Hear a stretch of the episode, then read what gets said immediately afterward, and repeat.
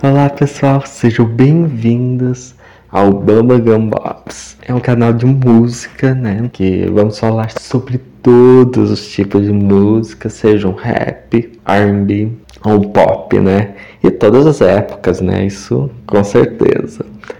E eu me chamo Thiago. Nesse primeiro vamos falar sobre a música de Billie Holiday, é Strange Fruit, com Fine Mellow, né? Que é um single que tem duas faixas. Strange Fruit, música lançada em 1939, que traz uma reflexão interessante é, por trás, um grande significado. As árvores do sul estão carregadas com estranho fruto. Sangue nas folhas e sangue na raiz.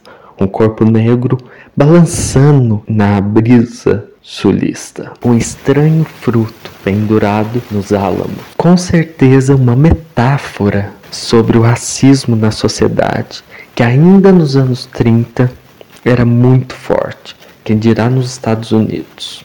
A letra que foi escrita por Abel Marple é feita como um poema e também para protestar né, contra os linchamentos, pois fez que a Billy ter consciência que estava apresentando.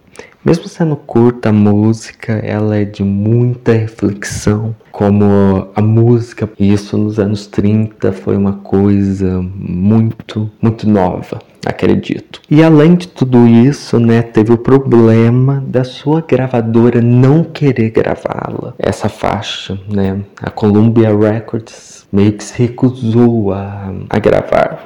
Porém, Billy não desistiu e se juntou com Milt Gabler, que tinha o seu selo, o Commodore Records, que gravava músicas de jazz alternativo. E aí ela cantou para ele em a capela e até o fez chorar, trazendo a música à tona, né?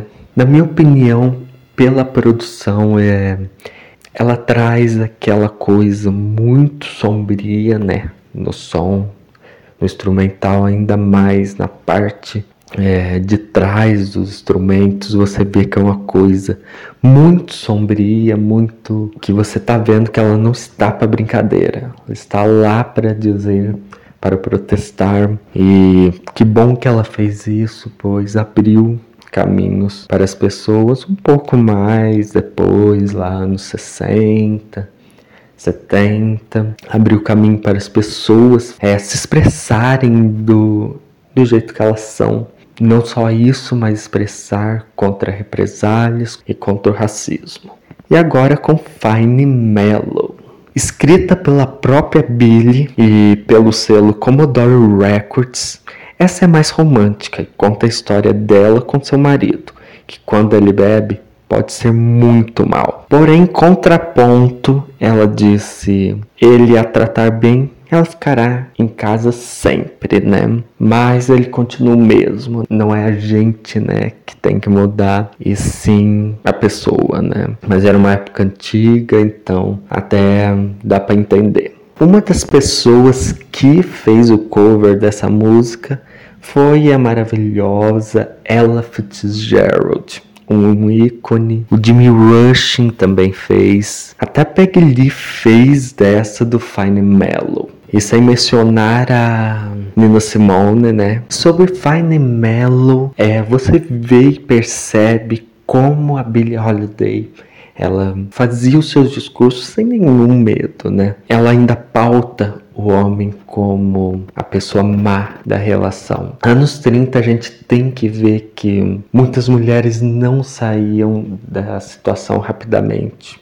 É muito fácil você ver hoje pessoas saindo da relação, a, de um relacionamento abusivo, de um cara abusivo, ciumento, mas uh, anos 30 isso era muito diferente. E a música ela tem um tem aquele tom mais romântico que como Billie Holiday já fazia nas suas músicas, né? Mas a letra, claro que comparado a hoje, né, é bem triste, mas eu reconheço como o talento de Billie Holiday tem que ser eternizado. Foi uma linda faixa, apesar de uma letra triste, é, ela conseguiu mostrar muito seu potencial nela. E que o cara é mal, sim. A situação até hoje, muitos relacionamentos têm esse comportamento, seja nos 30, seja 2022. Tem que acabar. Eu acho que as duas faixas mostram dois problemas diferentes. Um é o machismo e um é é o racismo. E são duas faixas maravilhosas e Billie Holiday não tem como não viciar e gostar da voz dela, que é uma das mais únicas, né, singulares que existem. Bem, é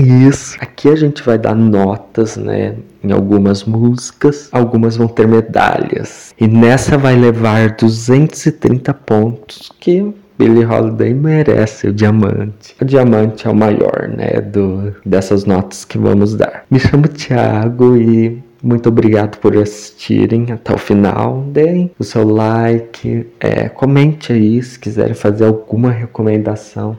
Sei que vou ficar muito feliz em fazer um vídeo assim. E me diz o que acham. Conheciam essa faixa? Se não, vamos escutar, porque é, são letras muito reflexivas. E espero que gostem. Até mais.